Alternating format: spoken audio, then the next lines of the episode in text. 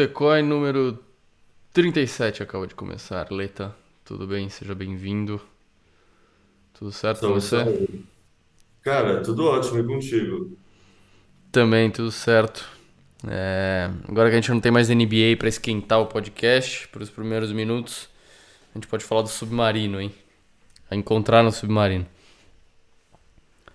Os caras não têm ideia melhor, né? Tipo, se eu tivesse mó grana, eu não ia me enfiar numa lata de sardinha e pra afundar no mar, assim. Acho que tem coisa mais legal pra fazer com dinheiro.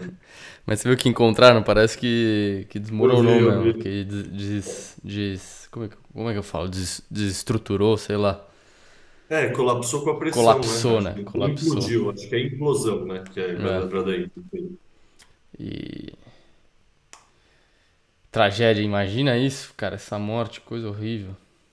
Cara, eu acho que é o menos pior dos cenários, né?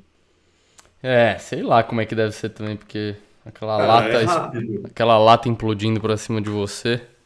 É, a lata implode pra cima de você, te esmaga, talvez, tal, quando se você conseguir sair e não morrer esmagado ou afogado, você morre porque você não consegue subir até a superfície. Não, mas na hora você morre também esmagado pela água, né? São 4 quilômetros de água É, em cima de você. exato. Então, não é um negócio agradável, mas é rápido, né? Compara isso com você ficar 72 horas, 80 horas, sabendo que você está trancado numa lata de sardinha, no leito do mar, e que não tem o que você faz, não tem o que ser feito, assim, você não consegue abrir a porra do... Tipo, não existe, que eu saiba, tecnologia que consiga puxar um objeto tão pedaço dessa profundidade. Então, pensar, uma coisa pesada assim, dessa profundidade, não teria como fazer o resgate. É, Tipo, é. falar em resgate é só porque não queriam assumir antes de passar o tempo que iam ter desistido dos caras, tá ligado? Sim, sim, sim. É, cara, é complicado. Espero que as pessoas repensem essa história. Mas é engraçado, mas tinha, tinha acontecido várias outras viagens, né? E mais pessoas. E mais pessoas. E deu tudo certo nas outras viagens.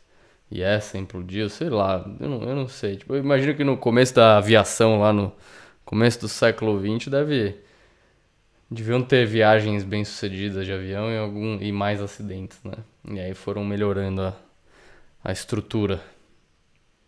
Ah, sem dúvida, que nem os foguetes do Elon Musk, né? Vários explodiram até uns darem certo. Exato. Então é melhor Mas é que, esperar ma- cara, mais uns 50 anos pra entrar numa dessa, né? É, nem sei se 50 anos, porque assim, já teve aqueles submarinos do James Cameron para estudar o Titanic que funcionaram bem. É que esse submarino em si parecia extremamente amador. extre- Tipo, essa coisa do controle remoto, a coisa que eles nem tes... tipo, eles testaram só para 1.200 metros de profundidade, não para 4.000, sabe? Tudo que todas as notícias que estão saindo denotam que a operação era muito amadora, assim, é tipo meio, não sei, é estranho assim pensar o grau de amadorismo que os caras Tipo, a história do controle não dá para acreditar, tá ligado? Controle de videogame, você diz? É, é, cara, sei lá, tipo, Me parece uma peça muito importante para você arriscar com um controle de 40 dólares. E, tipo, se eles fizeram essa escolha de design nisso, eles fizeram em tudo. Então, alguma dessas várias coisas que parecem boa o bastante vai dar para dar um jeito, alguma dessas falhou e aí implodiu o bagulho inteiro. Hum, Sei. É, meu, sei lá. Eu tenho certeza que eu não vou fazer isso nunca, então tô tranquilo. É, isso que eu ia falar. Eu acho que a moral disso- da história é não façam um submarino amador e mergulhem, mergulhem para procurar o Titanic. Acho que a gente está seguro. Não, e depois chega lá no Titanic, o que você vê? Você vê um monte de ferragem envelhecida, meu. Não, e por um buraquinho assim, tipo, não é, não é nem que você vê numa TV HD, tá ligado? Você pensar uma TV HD é muito maior do que aquela escotilha desse submarino. Então é realmente, sei lá, não sei qual é a brisa dessas pessoas, não, assim, tipo, Caraca. é, é procurar sarna pra se coçar mesmo. O pessoal tá com tanto tédio, não tem o que fazer, que resolve fazer esse tipo de coisa. Bom, mas acabou esse, esse drama e. Sei lá, pelo menos foi divertido. Eu nem sabia que existia essas, essas viagens aí. Você sabia? Não, sei lá, eu nunca parei para pensar assim. Eu sabia que assim, se você for ricaço, você consegue arru- arrumar, porque no fundo, sei lá, tipo, James Cameron é isso, ele era um cara muito rico, então ele resolveu fazer um projeto e vamos visitar o Titanic. Daí surgiu o filme, etc. Mas ele também estava lá como um expedicionário, sei lá, um explorador procurando os destroços do Titanic, etc, etc. Então, sei lá, no fundo, assim, se você tem muito dinheiro, você tem dinheiro para gastar nesse tipo de excentricidades, tá ligado? E aí Sim. uma galera vai querer subir o Everest, uma galera vai querer brigar para quem faz o foguete, outra galera vai querer, sei lá, andar de submarino. Não sei, me parece ter muito dinheiro e pouca coisa para fazer mesmo. É, bom, se eu tivesse toda essa grana, acho que eu faria coisas mais seguras, né? Mas cada um também com a sua aventura. Sei lá, tem gente que gosta de subir o Everest, como você falou. Tem um monte de gente que morre no caminho também. Sei lá. E aí, qual vai ser o assunto que a gente vai começar esse botecões? Você quer escolher? Tem várias coisas, né, pra gente falar. Tem umas duas ou três coisas bem importantes, assim, que a gente. E outras menos que a gente pode mencionar.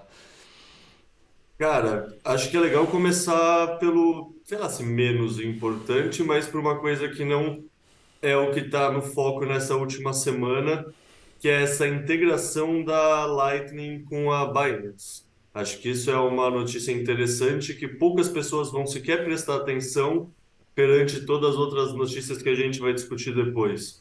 E como você trabalha na Embos, você tem uma visão bem privilegiada da Lightning, né? Boa, é legal. É, o que aconteceu foi basicamente que a, a Binance subiu um nó na Lightning Network. A Binance, como todo mundo sabe, é a maior corretora do mundo. E eles não tinham nenhuma integração com a Lightning Network, não trabalhavam com a Lightning Network, sempre rolou uma pressão, né, da- dos bitcoinheiros para cima deles, porque a Lightning Network é uma solução de escalabilidade, escalabilidade bem boa, e todo mundo quer ver, todas as corretoras trabalhando com isso e tal. E aí surgiu meio que ainda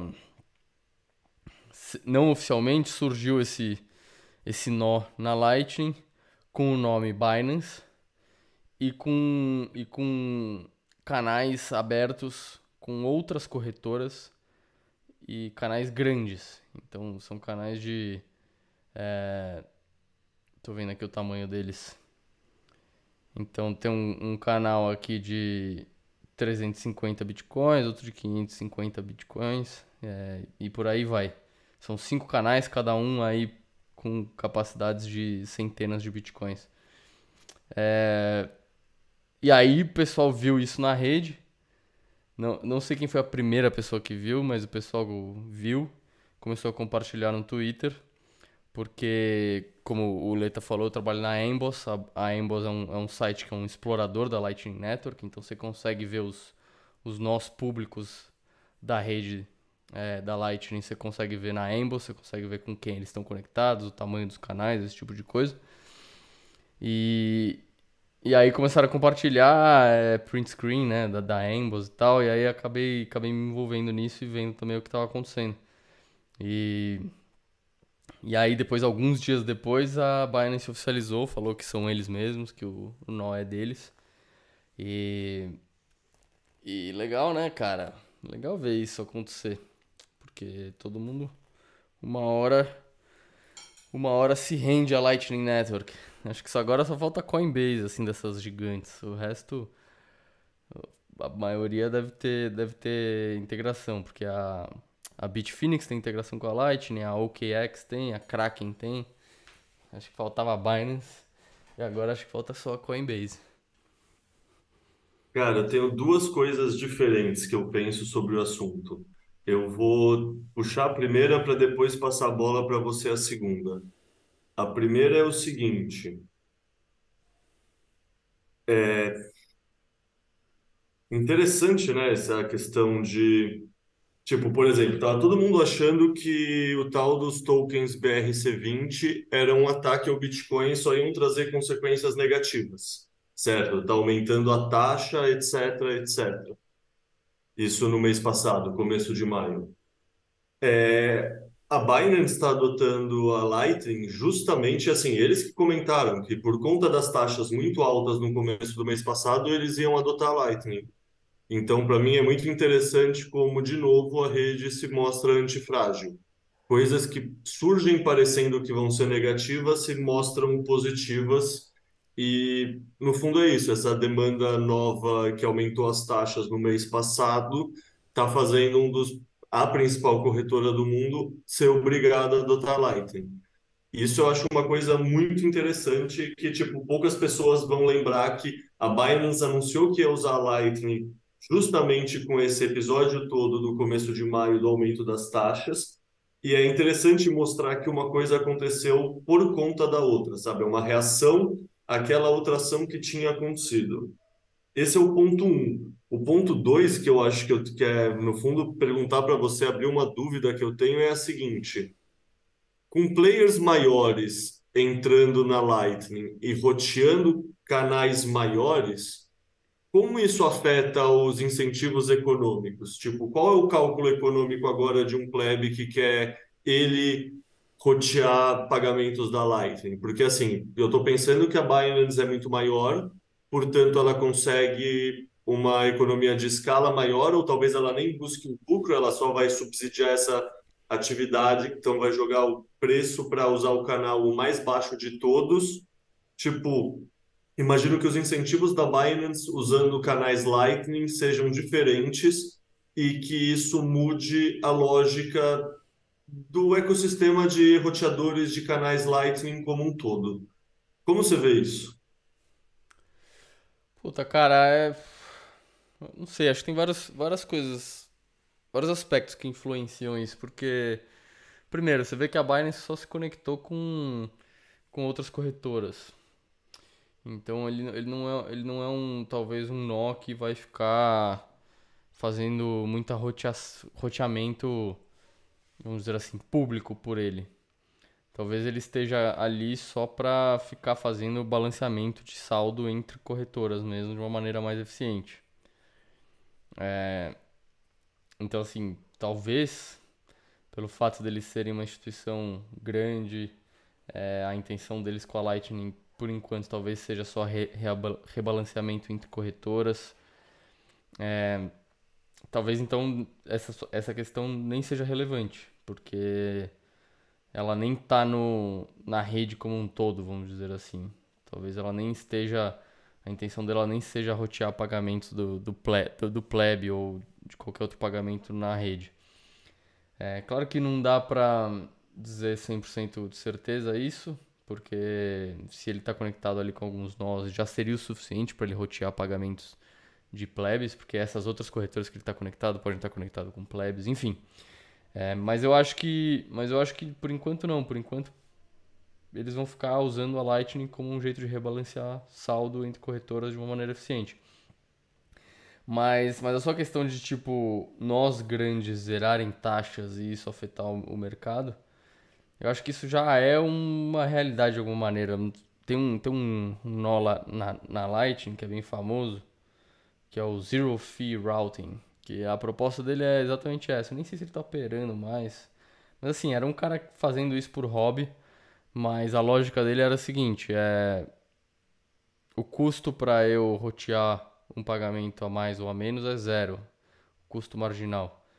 Então não faz sentido eu cobrar por rotear um pagamento na cabeça dele, porque meu custo marginal para rotear um pagamento é zero. Então o cara, como o nome próprio dele diz, é, não cobrava para rotear pagamento, por isso que o nome dele é Zero Fee Routing. E e ele tentava ganhar dinheiro cobrando pra, pelas cobrando as pessoas para abrir canal com ele. Então, como ele é, um, ele é um canal que tem uma liquidez boa, bem gerenciado, ele é um nó, quer dizer, é um nó com uma liquidez boa, bem gerenciado, bem conectado, não cobra não cobra taxa de roteamento, muitas pessoas vão querer se conectar com ele. Ele é um bom nó para se conectar. Só que daí para se conectar com ele, ele cobra uma taxa. É, então, cara, mas assim, que isso é um mercado aberto ainda. Não, não, não dá pra muito, muito dizer se, tipo, a Binance agora vai mudar o mercado, porque eles são gigantes, eles entraram no mercado. A minha, a minha intuição é que não, a minha intuição é que esses players super regulados vão acabar sempre ficando só operando entre eles mesmos, entre os próprios players regulados. Talvez tenha um. Tanto que fala sobre isso, né? Fala sobre ter, existir duas, duas Lightning Networks diferentes. A Lightning Network desse, dessas empresas super reguladas e, a, e é o que eles chamam de PlebNet, né? Que é a rede dos plebs. E e, cara, eu acho que é algo que a gente vai ter que ver ainda como é que vai se desenrolar. Eu acho que sempre vai existir, né, pontos entre os players regulados e a plebnet. E acaba que vira uma rede só. Mas, mas a minha intuição é que esses, essas empresas gigantes entrando na Lightning têm menos influência na plebnet do que a gente, do que, do que a gente pode, pode pensar a princípio exatamente por eles darem preferência de interagirem com outros players regulados e grandes e corporativos, sabe? Saquei. Só para pegar uma definição aqui agora. Plebnet é basicamente a rede Lightning que os plebes trocam entre si. Porque, por exemplo, eu, Leta, abro um canal com você, João Grilo, então nós dois somos plebes, a gente tem esse canal e é peer-to-peer entre nós dois esse canal. E aí a Plebnet é. é basicamente essa rede de vários plebes fazendo isso. É, é isso. Tipo, a, a Lightning Network são vários peers conectados e formam uma rede.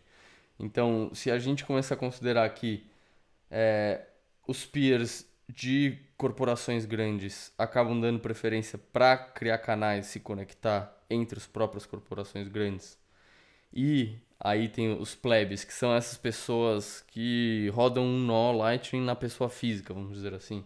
O cara roda lá na casa dele, ou num servidor, mas é ele que gerencia e tal, não, não é uma corporação por trás cheia de liquidez. É, esse, esses, esses plebes, vamos dizer assim, eles acabam se conectando entre eles é, mais facilmente, né? Porque se eu chego lá, monto um nó na Lightning Network, bato na, na porta da Binance e falo, vamos abrir um, vamos abrir um canal entre nós, a Binance não, não tá interessada. Pelo menos por enquanto dá pra ver que não. Então, para eu abrir um canal com alguém na Lightning Network, vai ter que ser com o Leta, vai ter que ser com o Coreia, vai ter que ser com o Diego Colli, entendeu? Que é, é a Plebnet. Então, eu acho que, topologicamente falando, a rede é, vai tender a ter um, dois núcleos, vamos dizer assim, ou duas, dois focos. O focos da, porque eu estou chamando de plebnet, que são as pessoas físicas e conectadas, muito bem conectadas entre si, e as corporações muito bem conectadas entre elas. E, e provavelmente vão ter algumas pontes aí, que vai que conecta esses dois núcleos e faz uma rede única. Mas, mas eu chutaria que no futuro vai acabar se desenvolvendo esses dois focos na rede é, eu acho, acho natural que isso aconteça. Pô, interessante. Ah. Bom, mas enfim, sintetizando isso, basicamente é muito bom que agora, tipo, um dos principais players do mundo que não usava Lightning passou a usar. Tipo, basicamente é, é isso. Tira, né? Isso traz uma, uma inércia, uma adoção, né? um efeito de rede. É, faz também com que ainda, isso ainda não aconteceu, mas provavelmente vai acontecer, da Binance expor os clientes dela à Lightning Network, isso também é muito positivo. É, então acho que tem vários efeitos positivos aí. Eu não diria que vão ter efeitos na liquidez e no mercado da rede em si a princípio. É, eu não vejo isso acontecendo a, a, curto prazo, pelo menos. Só se a Binance começar a mudar o comportamento dela ou esses outros players corporativos começarem a mudar o comportamento deles. É, mas por enquanto eu não, eu não vejo não vejo isso acontecendo.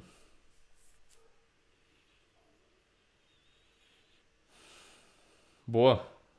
É Calma, isso? tava no mundo. Não, boa, não, boa. Lightning, acho que é isso. Cara, antes da gente entrar nessa parte principal, BlackRock, adoção institucional e etc., vamos bater um pouco na tecla do macro também, que tem duas notícias que eu estava passando o olho agora na pauta que são muito interessantes e por um lado andam junto, por outro lado é o que a gente já vem falando no último ano e meio. Então, sei lá, só para fazer uma contextualização rápida que a gente pode mergulhar nos outros temas com mais calma. Boa. Mas duas notícias. Primeira, a Holanda está fechando o maior campo de gás natural da Europa. Eles querem fechar isso até 1 de outubro de 2023, ou seja, nos próximos quatro meses. Ao mesmo tempo, uma grande empresa alemã que chama BASF, BAS, está fazendo uma expansão que não é na Alemanha e é em Louisiana, nos Estados Unidos, investindo quase um bilhão de dólares, 780 milhões de dólares. Ou seja, toda aquela história da energia se tornar cada vez mais cara na Europa, e isso está rolando um processo de desindustrialização na Alemanha em si, e também vai acontecer em outros países da Europa, mas no fundo o mais importante é a Alemanha, que a Alemanha é tipo o coração industrial da Europa. Isso que a gente comentou várias vezes que aconteceu, por que estava acontecendo, etc., segue acontecendo de vento em polpa, basicamente. Total. É. Exato. Ener... Cara, indústria, indústria precisa de energia barata. E se a Europa não consegue fornecer energia barata, eles estão claramente se auto-sabotando nesse sentido. É... a indústria vai sair de lá, cara. E vai para onde? É... Cara, nesse, nessa notícia aí que você mencionou, eles estão indo para os Estados Unidos, mas, porra, a China tá aí do lado também. E eles queimam quanto carvão precisar e não tem problema nenhum com isso. É, tem um monte de hidrelétrica lá também, enfim. É, eu acho que tem um monte de lugar que, que as indústrias dá pra, dá pra elas irem e achar energia bem mais barata que na Europa. E eu acho que, cara, esse tipo de notícia a gente vai passar anos aí lendo sobre isso. Principalmente enquanto continuar essas políticas delirantes energéticas na Europa, né? É, eu li essa notícia da, dos holandeses fecharem o maior, o maior campo de extração de gás natural lá do, da, da Europa e a, eu, a notícia que eu li estava falando que a, alega, eles estavam alegando que na verdade causava muitos terremotos na região e isso estava causando prejuízos para as casas e tal. Mas enfim, pode até ser, entendeu? Pode, pode até ser que essa seja o motivo e não seja e não seja não seja aquela, aquela autossabotagem né, que os europeus têm feito nos últimos 10, 15 anos. Mas mesmo assim, num momento como esse, no momento em que, porra, guerra, guerra com a Rússia, fecharam, não tem mais o Nord Stream, é, energia na Europa pulou de preço para novos patamares, os caras vão lá e fecham um campo de gás. Sei lá, eu acho que era mais fácil investir em, em, recuperar os imóveis danificados pelos terremotos do que fechar esse campo de gás. E fechar esse campo de gás vai causar, na verdade, muito mais custo do que, do que restaurar os imóveis ali na região. E, cara, não sei, eu não sei muito mais o que falar sobre isso. Acho que, acho que toda vez que tem uma notícia vale a pena, vale a pena a gente mencionar. Mas eu acho que é isso, cara. Eu acho que vão passar anos aí, a gente vai ficar vendo essas notícias. Até algum momento que a gente vai ver, tipo, um gráfico bizarro, que se passaram oito anos. É, e é, a Europa foi bem desindustrializada. Uma hora a gente vai conseguir ver, tipo, com um viés é, né, de, de olhar para trás, com dados históricos e ver que isso realmente aconteceu forte. É. Cara, eu tenho duas coisas para comentar sobre isso. A primeira, tipo, é a reação que eu tive quando você mandou essa notícia lá no grupo. É, velho, para mim isso é seppuku. Seppuku é aquela prática que o samurai se suicida, sabe? Para mostrar que ele realmente tem coragem, ele vai lá e se suicida. Sim. Tipo, a Europa tá tão comprometida nessa tal, entre aspas, transição energética para as energias verdes, que eles estão cometendo um suicídio para mostrar o seu valor e sinalizar sua virtude. É realmente o suicídio do samurai. Ah, exato. É, não, é. E assim, a segunda coisa, não sei se eu não lembro agora se você já leu A Revolta de Atlas, mas cara, para mim o que está acontecendo no mundo assim é, é muito é muito é muito caricato, é muito parecido com o livro, assim, sabe? A gente está se desindustrializando enquanto sociedade, sabe? A gente tinha uma capacidade de geração de energia em uns lugares que a gente vai perdendo. Tipo, sabe, o que os nossos, tipo, sei lá, uma coisa que eu achava muito interessante que eu lembro de aprender nas aulas de história é como, tipo, na Idade Média, os camponeses, o pessoal lá pela Itália, pela França, eles sabiam que tinha existido uma civilização antes deles que era mais competente e melhor que eles, porque olha como eles cons cons conseguiam construir aquedutos e etc. Tipo, isso pra gente é muito doido, porque a gente sempre tem a sensação que a próxima geração vai ser melhor do que a geração anterior, que a gente vai ter mais coisa, que a gente vai ter crescido, que a tecnologia vai ter evoluído. E isso não necessariamente é verdade, tá ligado? Isso é um viés que a gente carrega por conta do momento histórico que a gente nasceu, etc. Mas, velho, essa questão de sabotagem energética, ela é realmente a sociedade meio que se implodindo por dentro. E talvez é o começo de um processo que, no futuro, daqui a uma, duas, três gerações, talvez os europeus olhem para trás e tenham essa sensação de que, caramba, a gente já foi um continente que era líder do mundo, a gente tinha indústrias, a gente tinha uma economia pujante, etc. Hoje em dia a gente não tem nada. É, não, e, e assim, é, tudo isso é, é muito envolto a, a, um- a uma hipocrisia bizarra, porque o que aconteceu nos últimos 30 anos, vai, desde o, sei lá, começo dos anos 90, por aí, mais ou menos isso. É, o Ocidente se, vem se indu- desindustrializando, é, Europa e Estados Unidos. É, nos últimos 15, 15, 20 começou muito esse papo de, de diminuir emissão de carbono e, e com isso acabaram criando um mercado de energia muito mais caro, é, porque eles se baseiam num- numa, numa geração de energia intermitente e, e cara. E, mas assim, o mundo não ficou sem a indústria, o mundo não ficou sem a- os produtos industriais baratos. O que aconteceu é que eles migraram tudo isso para a China. Então a China hoje em dia emite 30% da, do carbono no mundo. Por quê? Porque eles absorveram toda essa, essa indústria, essa, essa demanda por energia barata para produzir os produtos baratinhos que o Ocidente continua consumindo.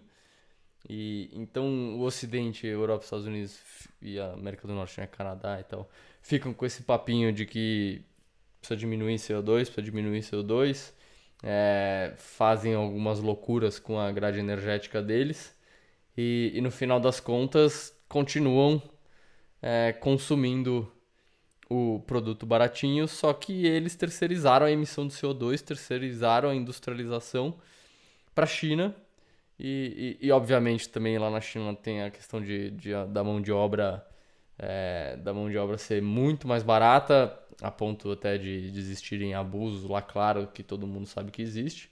Mas foda-se, tá fora, fora, do, fora do radar deles. Então, então, cara, não é que ah, porra, a, Europa, a Alemanha fez um ótimo trabalho diminuindo seu, sua emissão de carbono. Não, eles, eles continuam investindo na China, é, eles continuam comprando produto chinês e a China é um terço das emissões de, de, de carbono no mundo.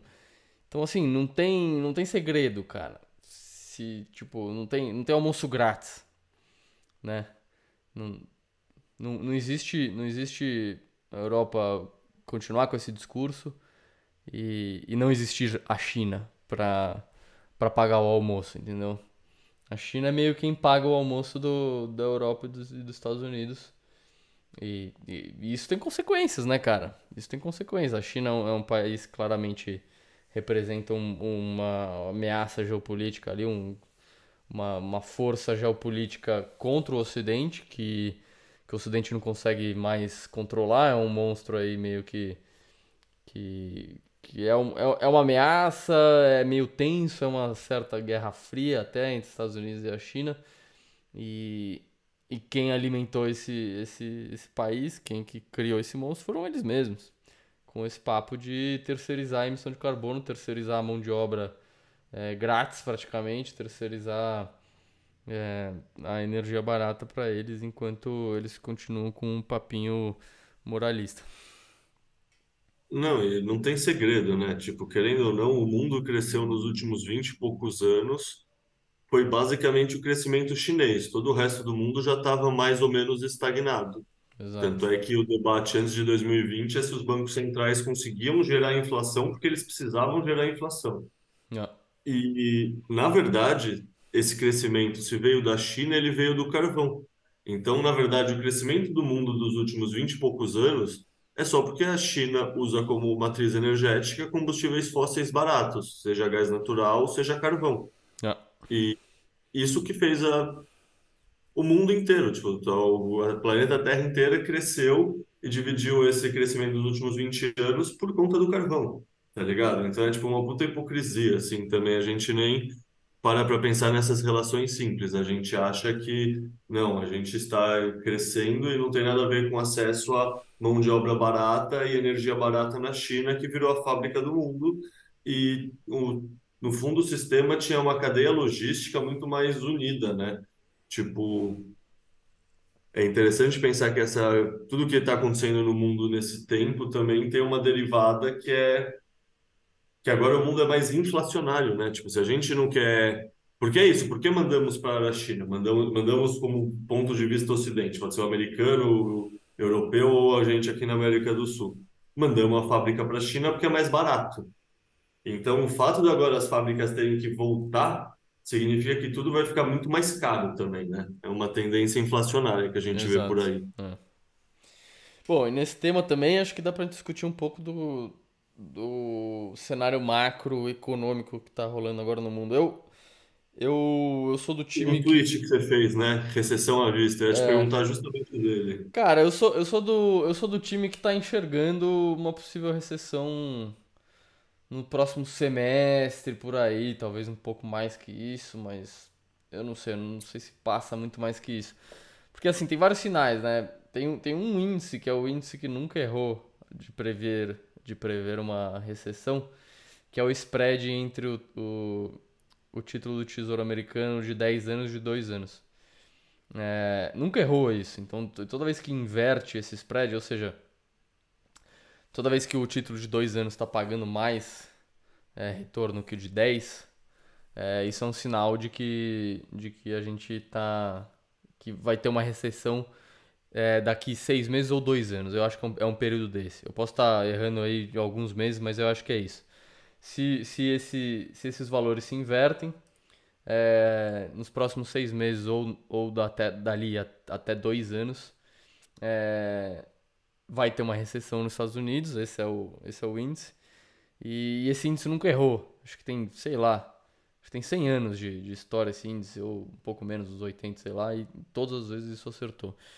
E, e a primeira vez que isso inverteu, essa curva inverteu nos últimos dois anos, foi, tô vendo aqui, foi em março de 2022, aí inverteu e desinverteu, logo no mês seguinte, em abril de 2022 desinverteu, aí começou aquele papo, será que é, será que não é? Aí em julho de 2022 também, aí inverteu e, e tá invertido desde então. Então a gente está completando agora, vai completar um ano, vai, desde essa inversão definitiva. Então, em tese, tem mais, pelo menos, no máximo, mais um ano para bater a recessão.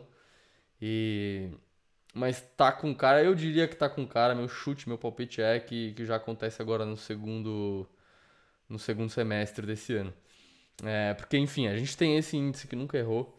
É, a gente já tá vendo a China é, pivotar para um, um cenário de afrouxamento monetário, quando as autoridades lá e os comitês já estão querendo reaquecer a economia, porque eles estão vendo a economia é, engasopando, vamos dizer assim, meio de lado. É, então a China meio que já assumiu que isso precisa ser feito, porque a economia não está bem lá. E enquanto nos Estados Unidos e na Europa o pessoal ainda tá meio que falando que a inflação é o que importa, e eles têm que combater a inflação, e eles vão continuar subindo juros. E eu acho um papo muito estranho, porque a Europa já está em recessão técnica, é, e se eu não me engano tem mais alguns países lá na... Na Europa não, desculpa, a, a Alemanha, e tem mais alguns países na Europa também, e querendo ou não a Alemanha é o, é o coração do PIB é, europeu, e eles já estão em recessão técnica. E a semana passada, a presidente lá do, do Banco Central Europeu subiu os juros. É, então, pra mim, um, tá rolando um descasamento entre esse, esse, esse discurso do, do presidente do Banco Central Euro- da, da presidente do Banco Central Europeu com e o presidente do, do Fed, falando que eles têm que combater a inflação, que eles estão focados nisso e tal, enquanto a China já está assumindo assumindo uma economia meio é, com sono, vamos dizer assim. E dá para ver também isso por reflexos na Alemanha, por exemplo. Então, para mim, cara, eu acho que os chineses estão mais estão mais alinhados com o que está acontecendo mesmo no mundo e os, e os bancos centrais ocidentais estão estão viajando, estão focados num, numa campanha de marketing, vamos dizer aí, de combater essa inflação, porque a inflação quando bateu pegou muito mal para eles, né? E agora eles estão nessa, nessa história de combater a inflação. E eu acho que esse tiro vai sair pela culatra. E alguma hora, esse segundo semestre aí, vai acontecer uma realização. É, nesse mesmo tema, é, só para mencionar o tweet que eu, que eu compartilhei com você, é, tem algumas pesquisas aqui interessantes já sobre os Estados Unidos, é, sobre os serviços lá nos Estados Unidos, né? Falando que o, o número de empregados no setor de serviço nos Estados Unidos já está diminuindo e de horas trabalhadas também. E isso é outro índice que, que aparentemente é um ótimo sinalizador de recessão. Cara, pergunta então. No fundo, na minha compreensão, eles meio que não têm opção, porque, por um lado, supostamente na mente de um keynesiano, você combate uma recessão com um afrouxamento monetário diminuição dos juros e impressão, expansão da base monetária. Só que isso é o que gerou a inflação que ainda está aí.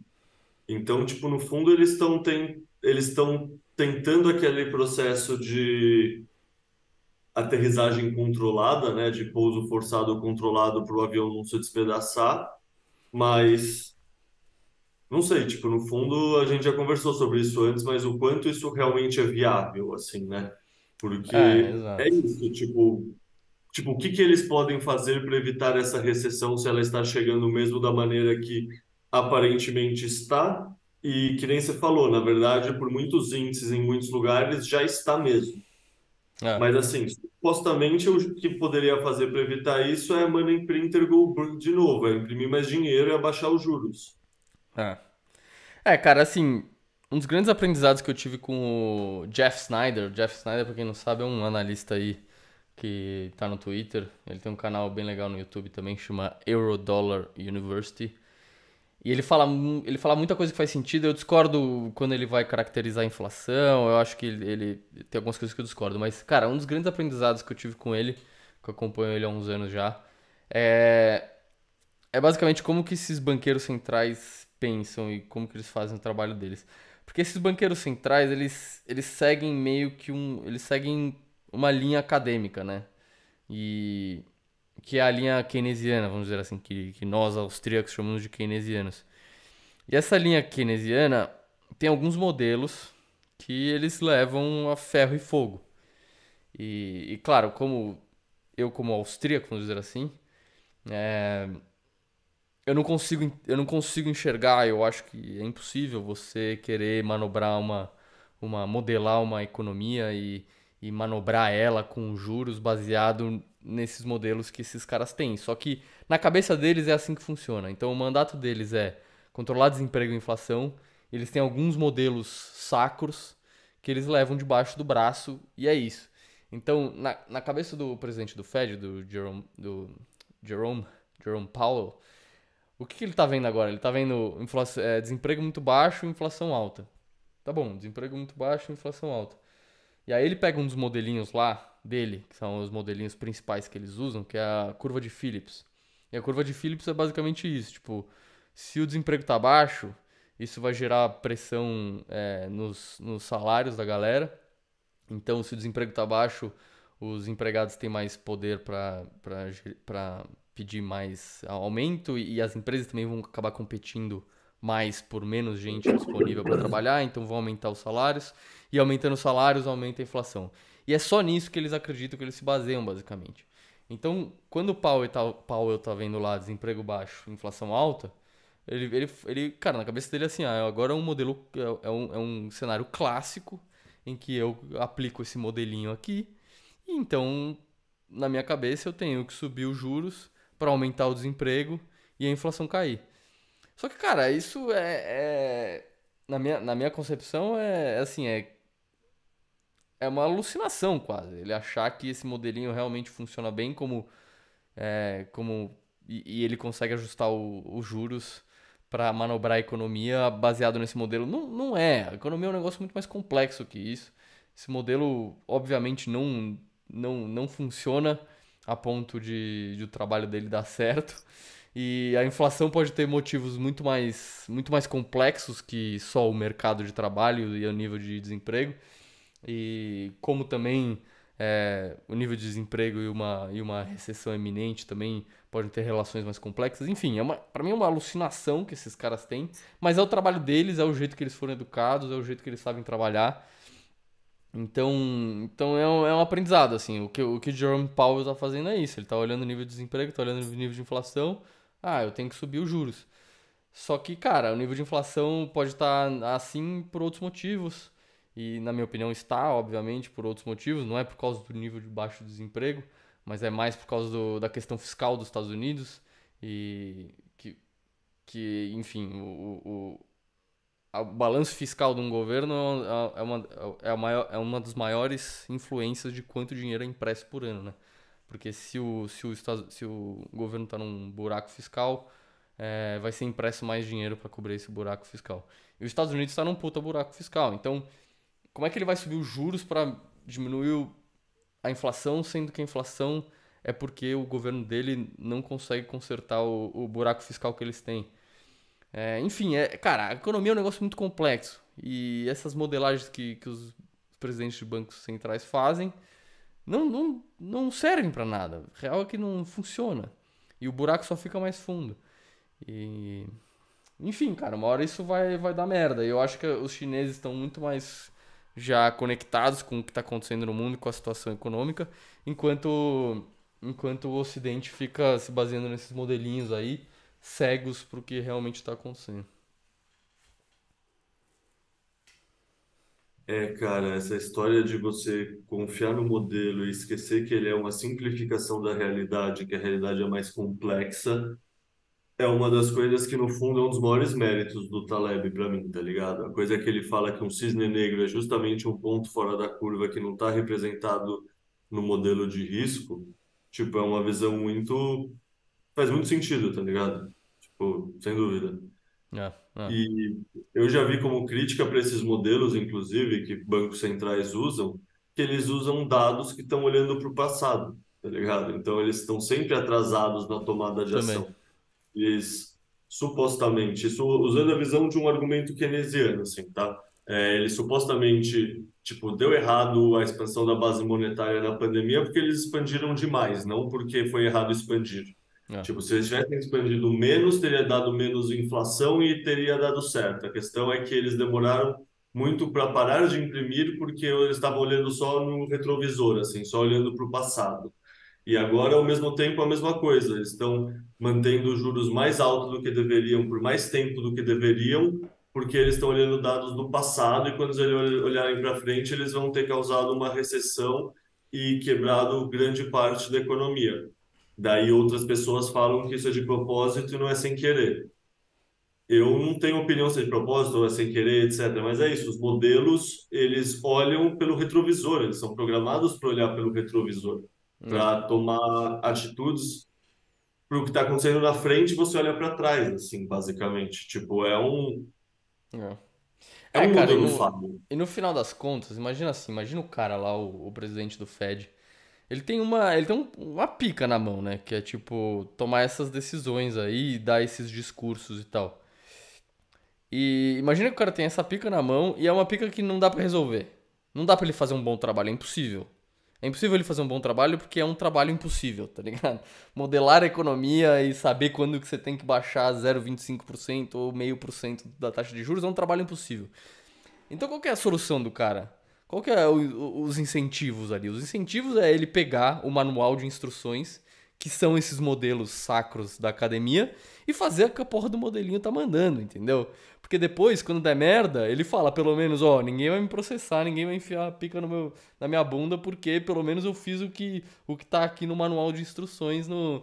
No, no, no- enfim, no, no- nos modelinhos sacros da academia, entendeu? E, e no final das contas, se eu tivesse no lugar dele, eu faria a mesma coisa, entendeu? Me deram um trabalho impossível aqui. Eu vou fazer merdas com certeza. É, é tipo, é, é impossível eu, eu fazer um bom trabalho. Então, já que eu vou fazer merda, pelo menos eu vou me garantir é, legalmente, vamos dizer assim, né? Eu vou fazer questão de que eu tô fazendo o que os acadêmicos mandam fazer e que os meus antecessores dizem que eu tenho que fazer. E pronto. E a hora que der merda, pelo menos minha, eu, eu tô livre, entendeu? Não vou me fuder. É, eu, eu fiz merda seguindo as boas práticas, é então a culpa é, é minha. Exato. Eu te entendo. É isso. E, cara, cara, deixa eu puxar uma. E nosso sistema Fiat funciona à base disso, entendeu? Cada um que senta na cadeira faz merda, mas pelo menos fez de acordo com o manual de instruções e não vai ser processado. Ou a merda vai estourar pro próximo e não para ele. Também, se ele der sorte, esse é o, esse é. é o melhor caminho. É. Mas, ó, um comentário da Regina Oliveira aqui que eu acho que faz sentido. É, ó lá, a minha impressão é que já passou o pior nos Estados Unidos. Ao mesmo tempo, parece mágica que tudo esteja caminhando normalmente. E você tem postado uns tweets que vão na sensação oposta, assim, tipo que o pior ainda está por vir, que você parece estar mais bearish do que nunca com a economia europeia e americana. Então, é. sei lá, isso talvez seja eu lendo demais nos seus tweets. Então, eu queria te perguntar, como você está vendo a perspectiva para o segundo semestre com, sei lá, toda a questão bancária, por exemplo? É, é que, é que essas coisas, no final das contas, eu acho que acontece meio que tudo de uma vez, sabe? Não acontece aos pouquinhos. Eu acho que o pessoal ainda tem muito essa narrativa de que não, vai ser um, vai ser talvez uma recessão, talvez não, talvez ainda dê para escapar, talvez vai ser uma recessão leve. O pessoal ainda não sabe o que vai ser, né? Tipo, e, e aí a hora que acontece é que uma hora que que bate realmente a crise e o pessoal percebe que não é uma recessão rasa e que não é algo que vai passar devagar e que é algo mais sério, Aí começam as demissões bastante, aí, aí começa a volatilidade no mercado, aí quebra outros sistemas. É, então eu não acho que é linear. E, então eu não duvido mesmo que esteja tudo normal ainda. Aqui, aqui no Brasil também, ninguém, ninguém tá. Ninguém tá com nenhum problema econômico assim, ninguém tá com uma sensação de que estamos em recessão, em crise econômica. E eu acho que isso vai persistir até uma hora que a, a coisa estoura realmente e aí vem, vem tudo de uma vez. Né? Vem todo o pessimismo de uma vez, vem toda a é, diminuição da atividade econômica de uma vez. Então, é isso. Na minha opinião, não é linear, entendeu? Essa é a questão. Então, o que está acontecendo agora não é um bom parâmetro.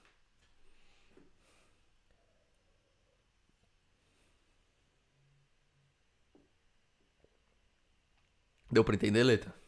Deu para entender, eu tava no mudo aqui que nem um tiozão.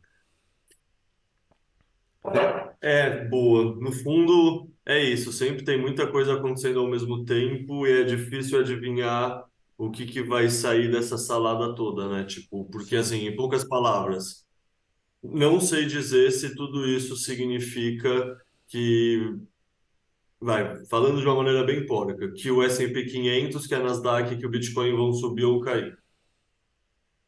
É, não, claro.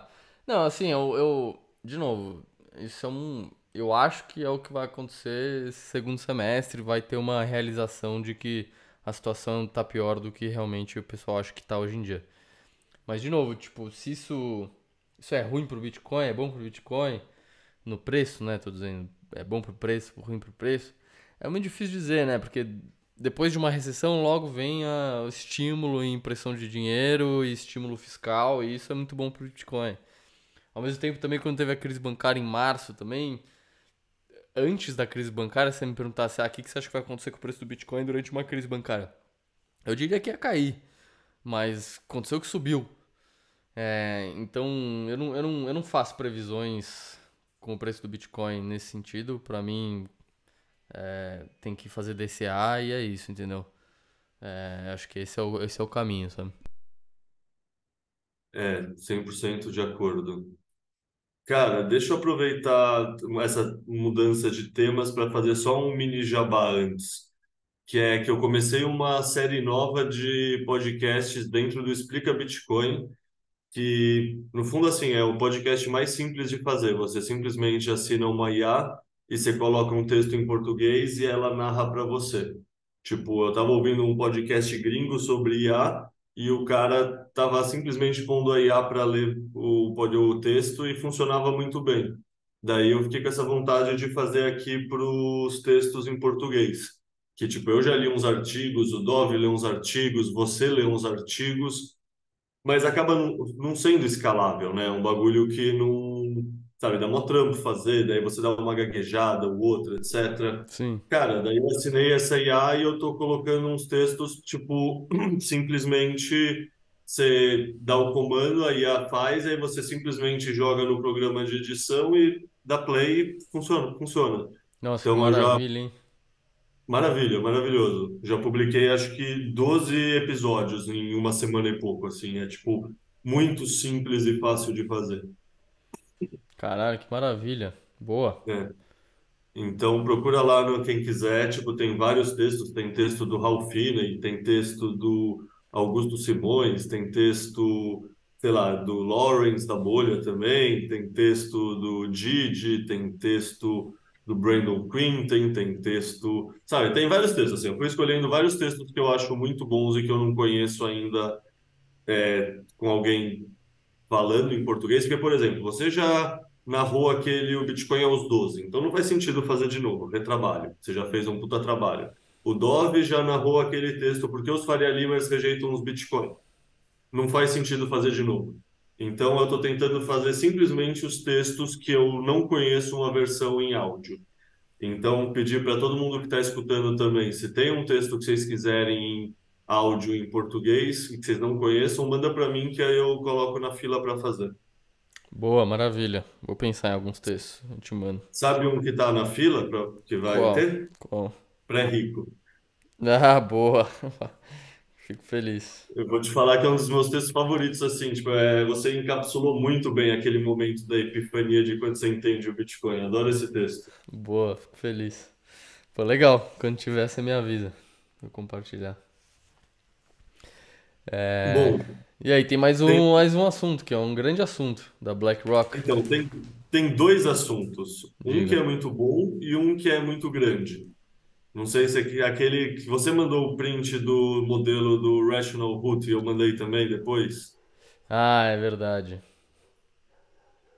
Esse é legal falar, mas quer falar da BlackRock antes? Porque eu acho que a gente vai. Se a gente não falar da BlackRock, Vai. vão matar a gente. Não, sem dúvida, é o mais importante. Bom, quer contextualizar BlackRock ou quer que eu contextualize? Pode contextualizar.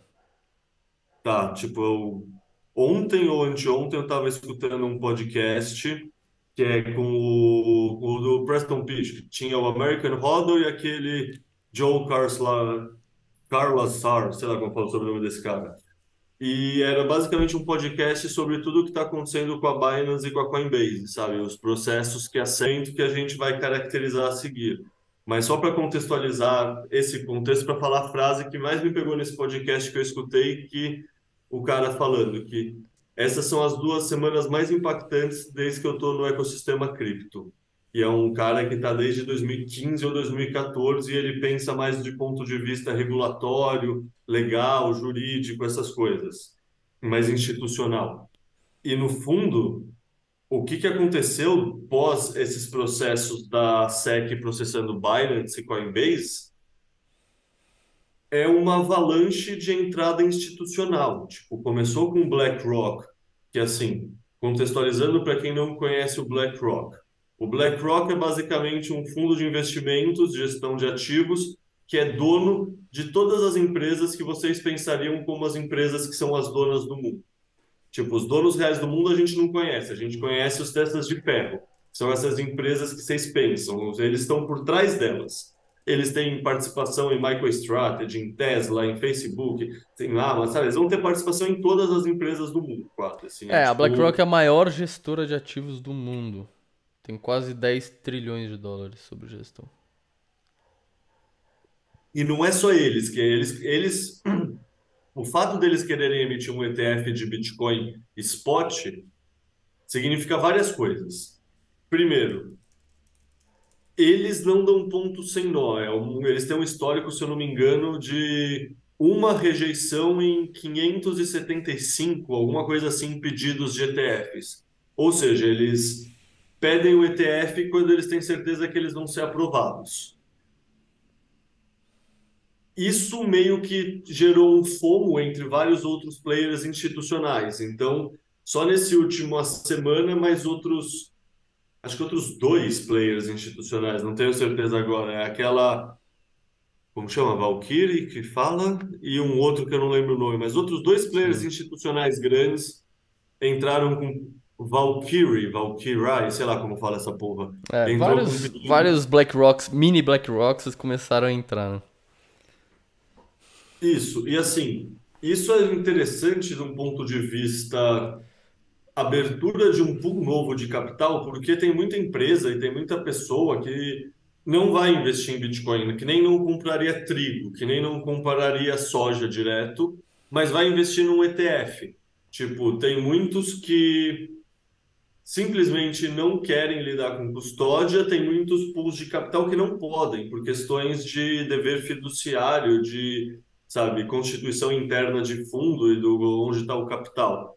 Então, tipo, no fundo, muito do dinheiro do mundo, a maioria do dinheiro do, das gerações mais velhas, que são as gerações que têm mais dinheiro do mundo, agora conseguem teoricamente acessar o Bitcoin de uma maneira que antes elas não conseguiriam.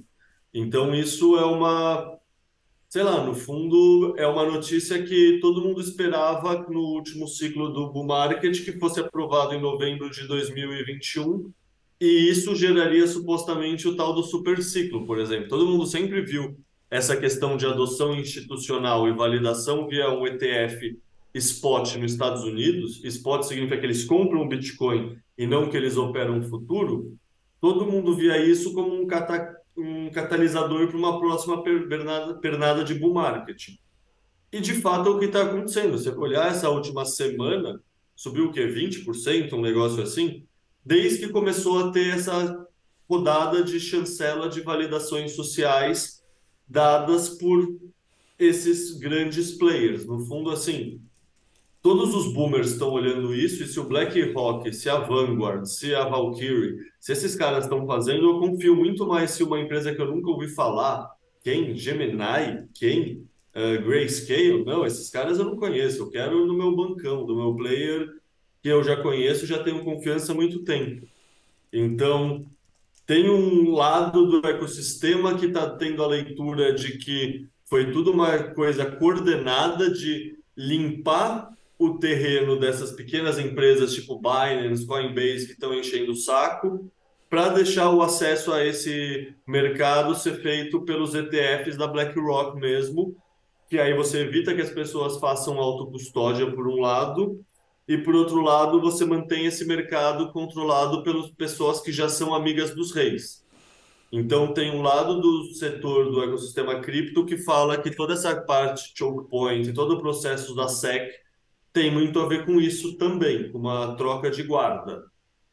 É. Mas é interessante também, e aí só por um último ponto para passar a bola para você, que se você pensar, ao mesmo tempo, esse ETF da BlackRock é uma puta validação social para a Coinbase, né?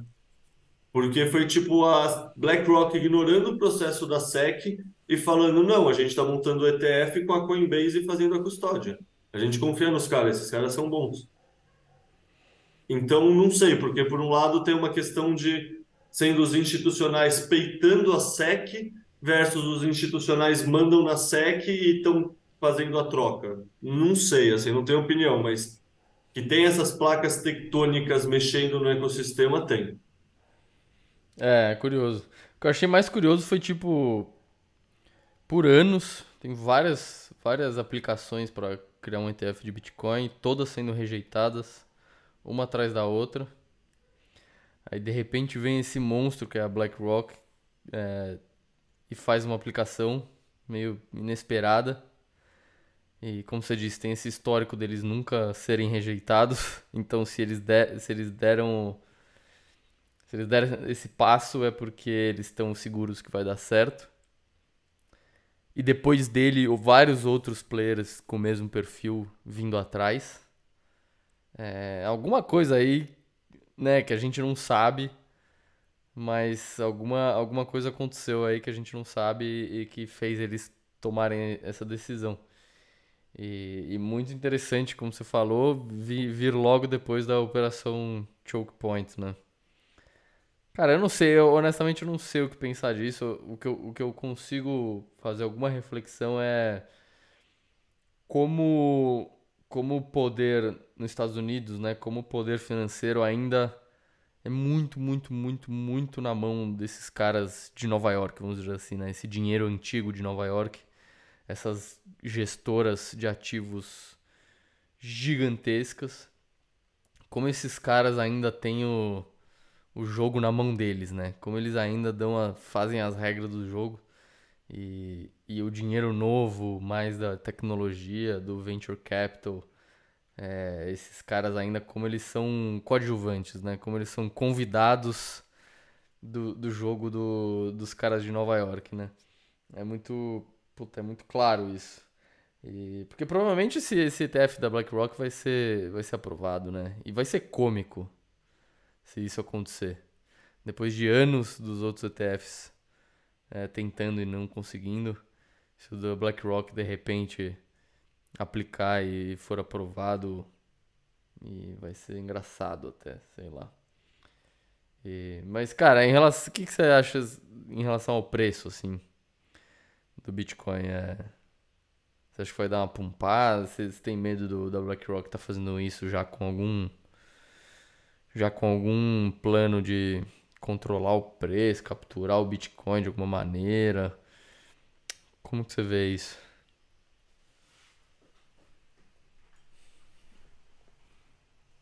Leita? Cara, na questão captura, talvez eu seja ingênuo, mas eu sempre vejo menos risco do que as pessoas. Tipo, eu já eu entendi a lógica de como dá para usar os futuros para suprimir preço e fez sentido para mim. Mas, cara, num ETF spot, pelo que eu entendo, eles vão precisar comprar o, o Bitcoin para falar que tem o Bitcoin. Então, eu não entendo como seria possível. Entende? Tipo, eu não É, entendo quais mecanismos seriam possíveis se eu usar um ETF em spot para suprimir o preço de alguma coisa. Eu não sei essa resposta. Então, é, para eu mim, o efeito do preço é basicamente mais demanda para a mesma oferta. É positivo para o preço, em outras palavras. Tipo, eu tô com puta fomo de comprar mais antes de que esses ETFs sejam aprovados, sinceramente. Sim. É, eu não, eu não acho também. Concordo com você. Eu acho que nesse momento a tendência é de, de subir o preço mesmo. E talvez assim, a muito a longo prazo, esses caras consigam prejudicar o preço, suprimir o preço do Bitcoin de alguma maneira, mas a curto prazo eu acho que não, porque o, o Bitcoin é muito pequeno ainda, né? Qualquer, qualquer coisinha que esses caras fizerem é, vai ser bem relevante pro, pro market cap do Bitcoin atual. E, E, cara, e é isso, e outra Bitcoin dá aí. tomar custódia você mesmo, né? Diferente de, de ouro que falam que, que suprimiam o o preço há muito tempo e tal. Cara, mas para mim o mais interessante aí é pensar o seguinte: eles suprimirem o preço é bom. Tipo, significa que mais. Porque assim, tem uma fonte de demanda constante que é o tal do exército do DCA, né? São pessoas tipo eu ou você que compramos todo mês. Quando o preço do Bitcoin está mais baixo, tipo, em média, a gente, enquanto grupo de usuários do Bitcoin, tem o mesmo poder de capital para converter em Bitcoins por mês. Quando o preço está mais baixo, a gente consegue enxugar mais bitcoins do, da oferta circulante e jogar eles para poupança. É, Então, o preço do Bitcoin cair automaticamente gera um piso que vai subindo, tá ligado? Então, o preço, ou seja, eles estarem segurando o preço supostamente significa que o próximo pump é mais alto, basicamente, porque significa que todos nós, plebes, que fazemos o DCA, estamos acumulando há mais tempo num preço melhor. Tipo, Sim, faz sentido. Em, em outras palavras, eu tomara que eles consigam segurar o preço até pelo menos depois do halving, assim. É, Vamos... eu entendo, eu entendo. Eu, eu concordo. Eu acho que o Bitcoin, cara, a, a feature do Bitcoin é exatamente os, tipo, não ser de papel, né? As pessoas conseguirem tomar é, custódia dele se, se quiserem.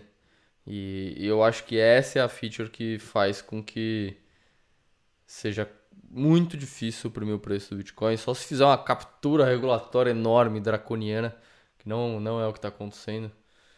Então, então acho que isso é muito bullish pro, pro, pro Bitcoin. Vamos ver. Vamos ver os próximos próximo ano. Cara, tem, tem halving em abril do ano que vem. O cenário agora tá bem bom. É, de novo, vamos fazer aquele disclaimer, né? Isso não é sugestão de investimento. Como é que é esse disclaimer? Recomendação de Não é recomendação de investimento. Esse podcast é só para fins de informação e educacionais. Mas, mas tá bonito, né? Esse, esses próximos 12 meses aí, 18 meses. Tô, cara, tá legal. Cara, você... vamos aproveitar isso para conectar para o próximo tema. Você viu também o podcast que o Peter McCormack fez com o Rational Root, né? Que Fiz, é aquela cenoura que publica gráficos interessantes sobre o que está acontecendo do ponto de vista ciclos, é, halving, etc. E estou colocando aqui na minha tela esse Hodl Model que a gente conversou sobre ele. Você É. quer conversar, explicar para a galera o que é esse Hodl Model? Cara, a gente falou sobre ele vários meses atrás, né? Quando esse cara aí, o Rational Root, publicou no Twitter. E agora ele foi no Peter McCormack dar uma entrevista e, e aí ele trouxe mais imagens e tal, e ficou bem legal. Mas, cara, ele basicamente. O modelo é basicamente medir. Um minuto, um minuto. Já, já- um minutinho, rapidão, preciso abrir a porta aqui. Um minuto.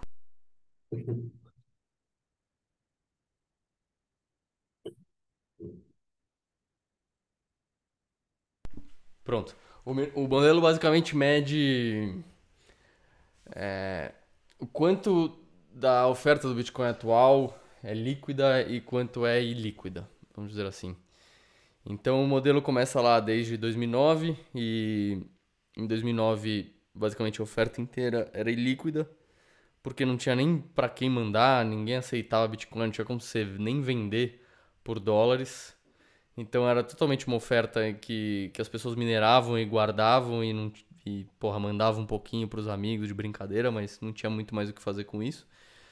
E aí, conforme os anos foram passando, as corretoras foram se desenvolvendo e tal, essa oferta foi, foi ganhando liquidez, então agora você podia vender sobre seus bitcoins por dólares, ou tinha mais pessoas na rede para você transferir, comprar alguma coisa, ou mandar para mais pessoas. Tinha mais carteiras, né? As pessoas foram desenvolvendo carteiras, então tinha mais usuários. Essa oferta foi ficando cada vez mais líquida. Então o percentual da oferta do Bitcoin líquida foi aumentando, aumentando, aumentando, aumentando. É, e aí tem um ponto em 2019, 2020. É, é isso, né, Leta? Acho que são esses anos. Eu tô até tentando abrir aqui o gráfico para conferir. Mas eu acho que é isso, cara. Se não for isso, é bem próximo. Mais ou menos ali em 2020, mais ou menos ali perto do Sailor. É, quando o Sailor chegou no ecossistema. O, essa tendência começou a virar. É, confirmando aqui, isso, abril, maio de dois, julho de 2020, mais ou menos. Essa tendência virou, ou seja, ao invés da oferta do Bitcoin é, começar a ficar cada vez mais líquida, ela começou a contrair. Então, ela vai ficando percentualmente ficando cada vez mais me- menos líquida, mais ilíquida. Ou seja, a partir de 2020, ali meio de 2020, começou um comportamento de, de hodler mesmo na rede. Então, o comportamento de hodler das pessoas segurarem Bitcoin não para vender por longo prazo, para guardar a maior parte dos seus satoshis, começou a ficar maioria na rede. Então, a oferta líquida do Bitcoin, percentualmente, começou a cair. E, e aí esse cara, esse Rational Root, começou a modelar isso e tentar prever como é que essa oferta líquida do Bitcoin ia, ia se desenvolver é, no futuro. E aí ele tem dois modelos, basicamente. Um que, que a oferta líquida é, vai diminuindo devagar, vamos dizer assim, num ritmo é, conservador. E ele tem uma outro, um outro modelo que, que essa oferta líquida vai diminuindo muito rápido, como se fosse uma. É, a curva S, né? A curva S, onde ela começa muito rápida no começo, tem um, um, uma parte intermediária da curva em que ela é mais, mais plana e depois ela acelera de novo para o final. É, então ele meio que modela isso baseado num, na liquidez da, da oferta. Então a liquidez da oferta do Bitcoin lá no começo era, era muito pequena, ou seja, a, é, ela começa, a liquidez começa a aumentar rápido no começo, aí ela fica meio estagnada no, no meio e depois ela diminui muito rápido no final também. E, e o modelo do cara é legal, cara, eu acho bem interessante o, o que está acontecendo agora. É, ou seja, a liquidez da rede atual está dentro dos dois modelos por enquanto o modelo mais conservador e o modelo mais, mais agressivo. E não sei, cara, eu gosto bastante desse modelo. O que, que você acha? Você acha que você acha que é uma tendência mesmo da oferta do Bitcoin se tornar cada vez menos líquida percentualmente?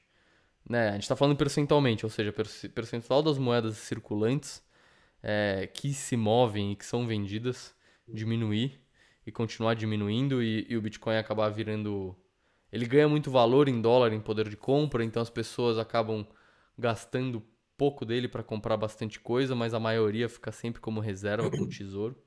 Você acha que essa é a tendência mesmo? Ou, puta, sei lá, se o Bitcoin dá mais uma pum, pumpada monstra, é capaz da gente ver esse modelo quebrar, porque as pessoas vão acabar vendendo mais e tal. Cara, eu vou ser bem sincero com você e até vou fazer o disclaimer antes: não confiem em nada que eu falo, verifiquem tudo. Isso não é recomendação de nada.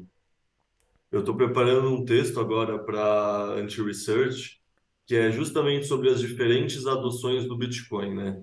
E uma das adoções que eu considero que está acontecendo é o Bitcoin como poupança, que no fundo é o Bitcoin como reserva de valor para o pequeno usuário, para mim e para você, sabe? Pessoas que têm entre 0,1 a 10 bitcoins.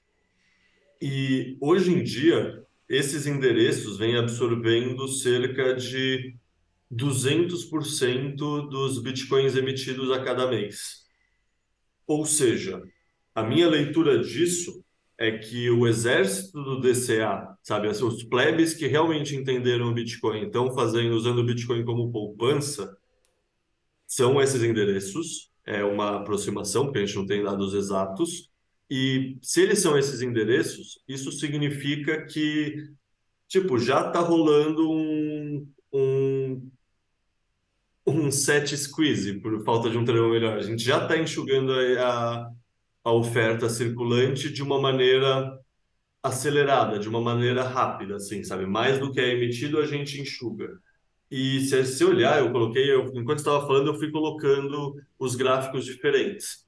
O, a quantidade de oferta é, que está disponível para trade está diminuindo mais rápido do que esses dois modelos dele prevêem. É, no fundo, esse terceiro desenho que eu estou deixando aqui que é essa, essa parte em laranja, é justamente essa oferta disponível para trade. E ele tem esses dois modelos, um é o mais o azul escuro, que é a curva em S, é o mais otimista, o a curva em azul claro é o que ele costumava mostrar antes. E cara, a, a oferta está diminuindo mais rápido do que até o modelo mais otimista. E para mim isso faz muito sentido, sim, sendo bem sincero. Isso casa muito com esse outro dado de que tem muito menos Bitcoin nas exchanges do que há muito tempo, tem muito mais moeda parada do que há, sei lá, recorde histórico, sabe? Se olhar aquelas roda waves, etc.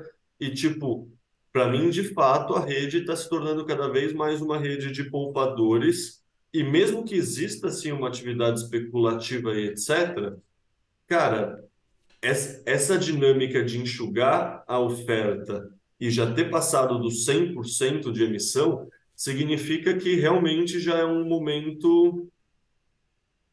Não sei, no fundo, cara, em outras palavras, se você pensar no, numa, no estoque do FOMO mesmo, tá ligado? faz sentido agora que a oferta em circulação é maior, está tendo ciclos com menos crescimento, e se a oferta diminui mais e a demanda continua crescente, que nem ela tem sendo, faz sentido os, os retornos voltarem a crescer que nem no começo era, tá ligado? Tipo, é, a gente pensa, isso é uma coisa que eu venho pensando, inclusive por causa desse texto de adoção, a gente sempre pensa na adoção de uma tecnologia como uma curva em S.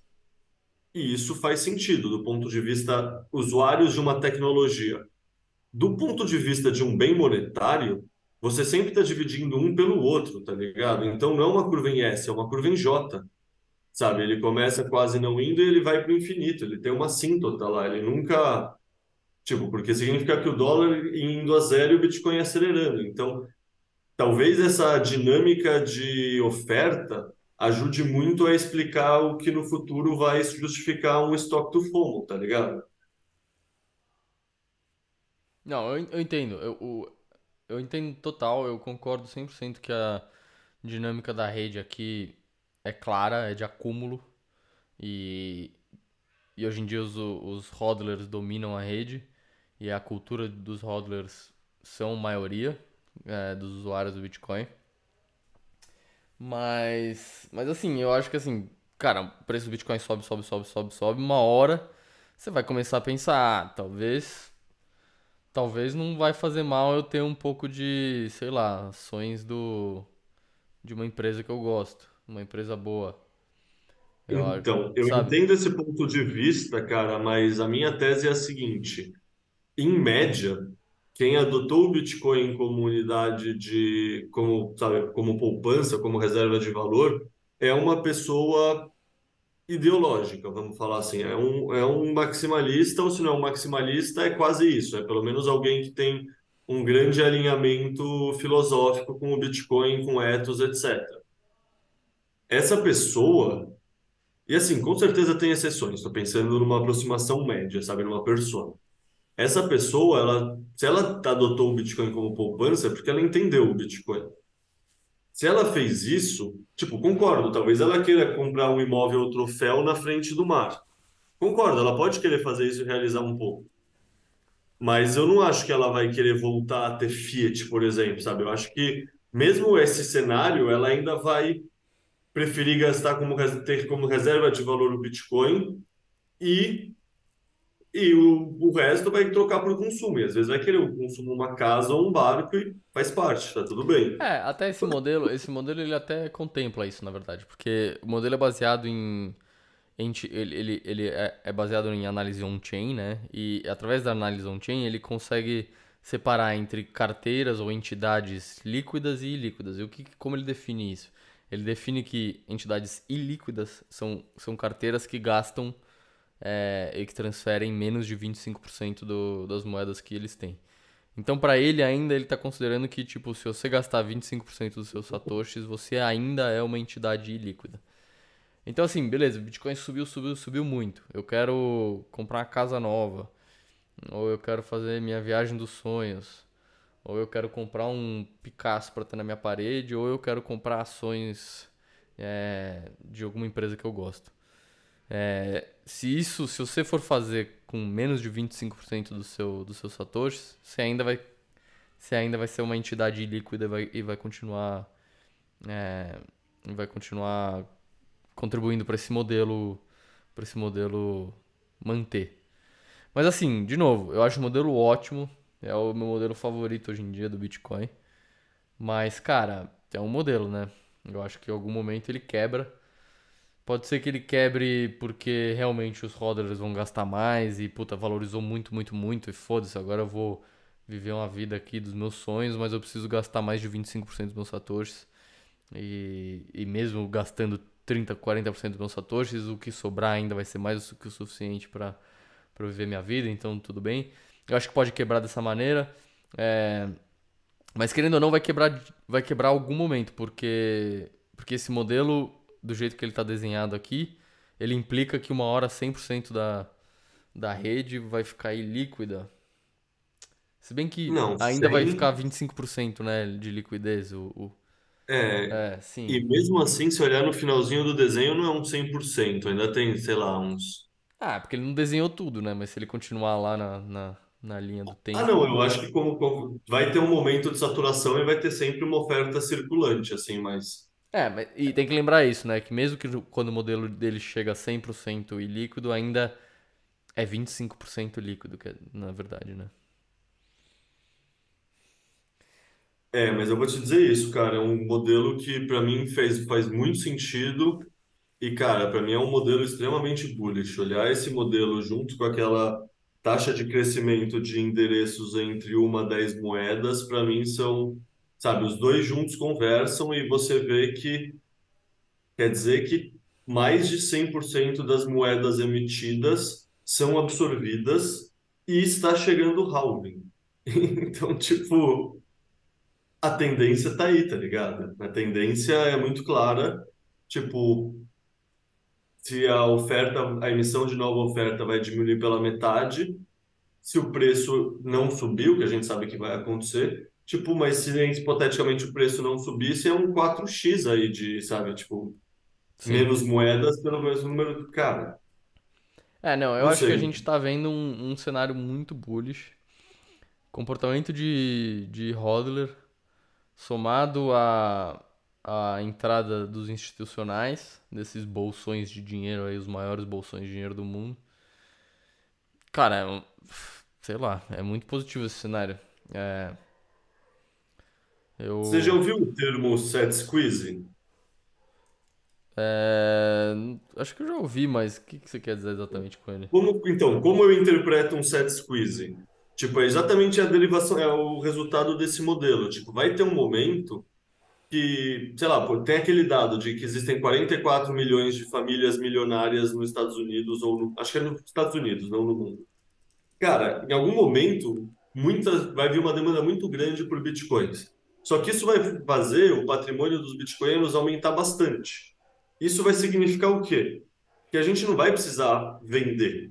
A gente vai poder vender muito pouco.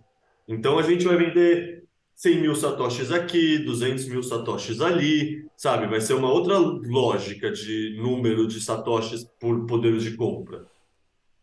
Isso vai, ou seja, tipo, essa oferta que a gente está absorvendo agora, ela tende a ficar não circulante e rolar um set squeeze em escala mundial, assim, tá ligado? Tipo, essa entendo, sim, sim, partezinha, essa sim. partezinha laranja aí no final do gráfico é tipo o set squeeze e todo mundo vai estar brigando por isso, porque os plebes que estavam acumulando, a galera que entendeu antes, os Michael Saylor da vida, são o azul e eles consolidaram grande parte da oferta circulante porque eles perceberam antes, basicamente.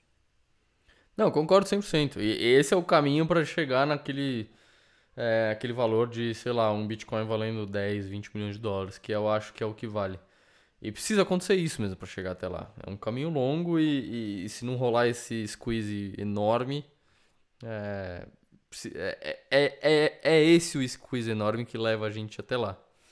É, sei lá, eu só tô pensando em maneiras que esse modelo quebra, né? Porque qualquer modelo, algum momento, pode Pode ter alguma falha. E não, e que isso, não tô querendo dizer que se o modelo tem alguma falha, isso não é bullish pro Bitcoin. Tô querendo dizer que só o modelo não é perfeito, entendeu? E às vezes. Pecador. É, às vezes o modelo. Às vezes o modelo tem alguma falha aí de tipo. Não sei. As pessoas talvez vendam mais que 25% dos satoshis dela. Ou. Não sei. Porque imagina assim, ah, porra, do nada, sei lá, do nada o que você tem de de Bitcoin começa a valer muito, muito, muito, muito mais do que você precisa para viver. É, e se você gastar 30% é, das suas moedas, você vai, você vai viver uma vida de rei. E é só 30%. Você ainda vai sobrar 70% e, tipo, muito mais que todas as suas gerações da família, da sua família precisam.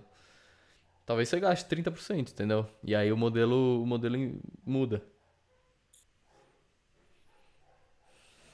É, mas quando isso acontecer, na verdade, o modelo já se concretizou e ficou datado, assim, não é que, Sim, tipo, sim, você, sim, tipo, tá ligado? Não é que ele Concordo. quebrou, ele ficou datado, é tipo um processo de, tipo, sim, concordo, tipo, e é isso, no fundo é aquela história, nenhum modelo tá certo, eles são úteis ou não são. E É, esse ele não tá tentando dar uma estimativa de valor de preço nem nada, ele só desenha umas tendências e deixa aberto a imaginação. Só que a imaginação que ele deixa aberto é, o que eu, cara, sendo bem sincero, essa notícia BlackRock, junto com essa dinâmica de hodlers consolidando a oferta, é o que você falou, velho. Para mim é muito bullish. Fazia tempo que eu não tava com tanto fogo, assim, sendo bem sincero. Tipo, é, sabe, tipo, olhando para trás e pensando, caralho, eu devia ter aproveitado mais esses últimos seis meses, caralho, eu devia ter me aproveitado mais esse último ano, caralho, caralho. Tá terminando a oportunidade, tá terminando o dip. Tipo, a gente já tá lambendo os 30, tá ligado? A gente tá um, a, um, a gente deu uma mini lambida nos 30, mas a gente tava de novo mais perto dos 25, que, querendo cair pros 20. é, E isso é bom, né? Querendo ou não, é mais satoshi pro real. Agora é tipo, não sei, no fundo, cara, é uma corrida antes do próximo halving e depois do halving também, cara, cada vez mais, assim, né? é, sim. Não, tá muito bullish. De novo, não é recomendação de investimento, mas realmente tá interessante. Vamos ver. Tudo pode acontecer, volatilidade, Bitcoin é volátil pra caralho. Pode ser que dê uma dor de barriga aí, caia, mas, mas eu acho que a médio prazo, seu horizonte é pelo menos um ano e meio, dois anos. É um belo horizonte. Cara, eu quero exemplificar isso. Eu nunca esqueço um tweet do Doom, que eu acho que foi na última all-time high, acho que em novembro, outubro de 2021, que ele escreve algo como: Ó, pessoal, agora para vocês que não estão acostumados, que não estavam no último ciclo, agora a gente comemora só a cada 5 mil e a cada semana vai ser all-time high atrás de all-time high até chegar no 200 mil. E, tipo, isso significa que o Doom não entende? Nada, o Doom é um dos caras que mais manja de Bitcoin que eu conheço, cara. É, tipo, Sim, mas é isso, tipo, o preço, tipo, dá para você entender tudo do fundamento do Bitcoin e fundamento não importa no preço, tá ligado? O preço faz o que, que ele tiver que fazer. No fundo, eu tô torcendo para eu estar errado e para eu ter mais tempo para acumular satoshis de uma maneira mais barata. Porque para mim é, é aquela tendência do urso que tá tentando segurar a bola debaixo da piscina, tá ligado? Uma hora a bola vai voltar.